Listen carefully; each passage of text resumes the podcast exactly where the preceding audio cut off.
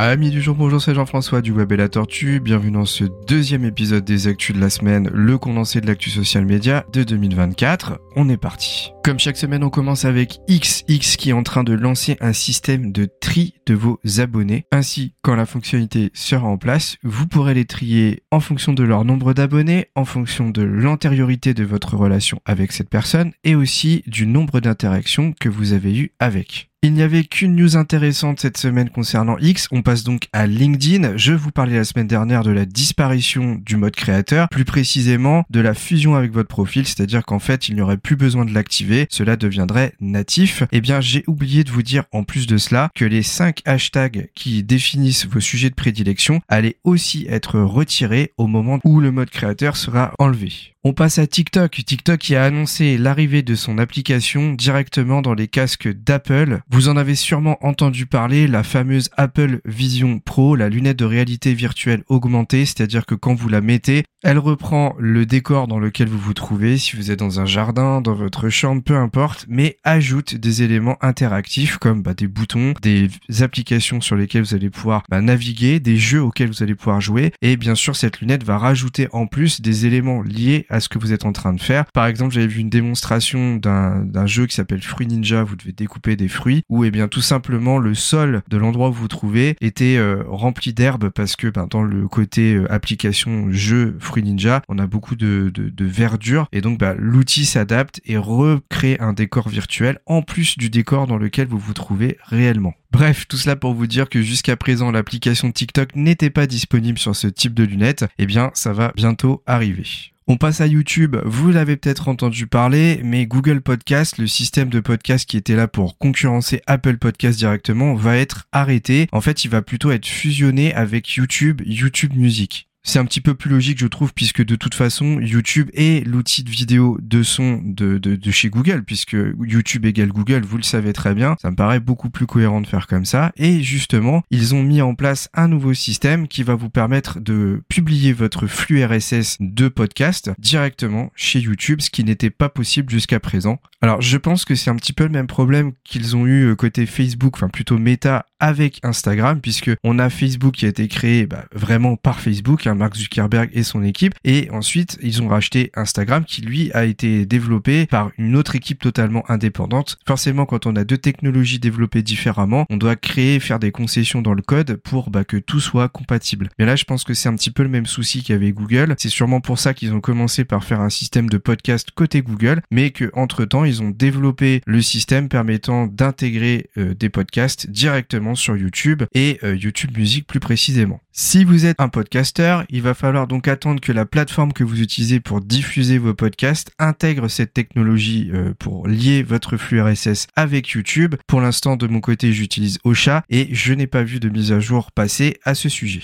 Si vous créez des shorts directement via l'application de YouTube, vous avez certainement remarqué que vous ne pouviez pas intégrer de son directement en faisant votre montage. Si vous vouliez faire comme sur TikTok ou les réels d'Instagram, il fallait donc passer par une application de montage externe. Matt a publié un tweet ou un X récemment expliquant qu'il avait pu tester l'intégration de sons de musique directement via l'application. C'est donc une mise à jour qui devrait prochainement arriver. Ce sera quand même beaucoup plus sympa de pouvoir monter potentiellement ces shorts directement via l'application, même si de plus en plus de personnes utilisent une seule application externe pour faire le montage de tout leur contenu short, réel, TikTok, tout confondu. On passe à Snapchat qui va licencier malheureusement 10% de ses employés dans le monde. Par le biais d'un porte-parole, Snap a indiqué vouloir se concentrer sur ses objectifs les plus importants et assurer la pérennité de l'entreprise. Alors ça fait quand même plusieurs années qu'on sait que Snapchat est pas au mieux financièrement. Néanmoins, on sait que c'est clairement pas le premier réseau social à devoir faire ça. Le groupe Meta a dû le faire pour Facebook, pour Instagram et puis Google a dû le faire également côté YouTube. Allez, on passe à Meta. Meta qui a réalisé une hausse de 10%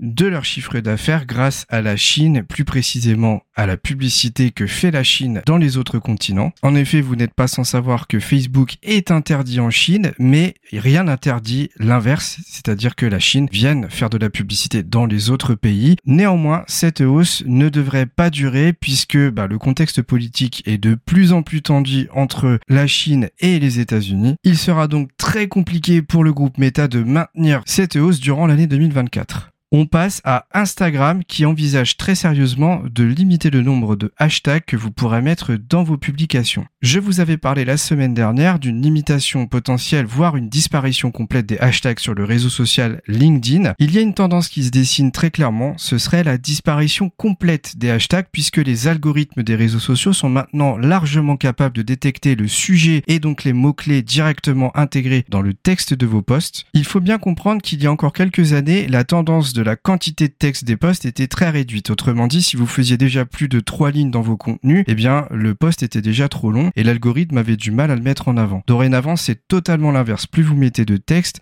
mieux c'est. C'est le cas sur TikTok, sur Instagram, sur Facebook, sur LinkedIn et même sur YouTube. C'est vraiment quelque chose qui est devenu homogène. Et si on ajoute à cela l'amélioration des algorithmes qui maintenant sont très similaires à celui du moteur de recherche Google qui est numéro un sur la planète, à savoir être capable de manière autonome de comprendre le sujet de votre poste et d'y inclure les mots-clés et tous les champs lexicaux qui lui correspondent. Si je devais faire un comparatif entre Google et justement les posts sur les réseaux sociaux, eh bien ce serait de comparer la meta keyword des balises de métadonnées de votre site internet avec le hashtag. Il faut savoir que depuis plusieurs années, la meta keywords de votre site internet n'est plus prise en compte par Google et je pense que d'ici quelques années, voire quelques mois, les hashtags eh seront également obsolètes pour tous les réseaux sociaux en développement toujours côté Instagram, la possibilité de faire des carousels directement dans les réels. Et là, vous comprenez où je veux en venir. TikTok a mis en place ce système il y a quelques temps et Instagram est en train de l'envisager également de son côté.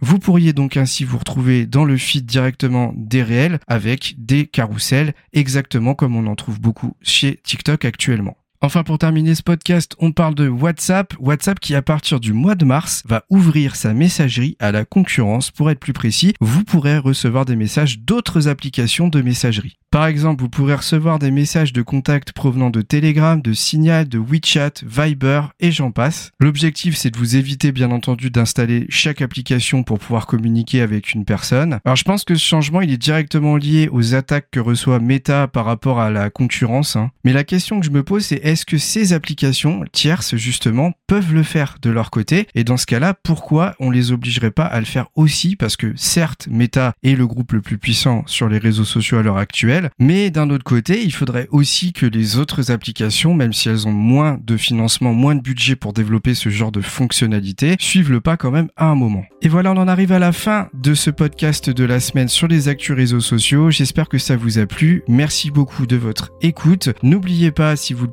de mettre 5 étoiles sur notre chaîne de podcast si l'application sur laquelle vous nous écoutez le permet. Vous pouvez également échanger avec moi directement en commentaire sur YouTube. Et moi, je vous dis à très vite pour un nouveau podcast du Web et la Tortue.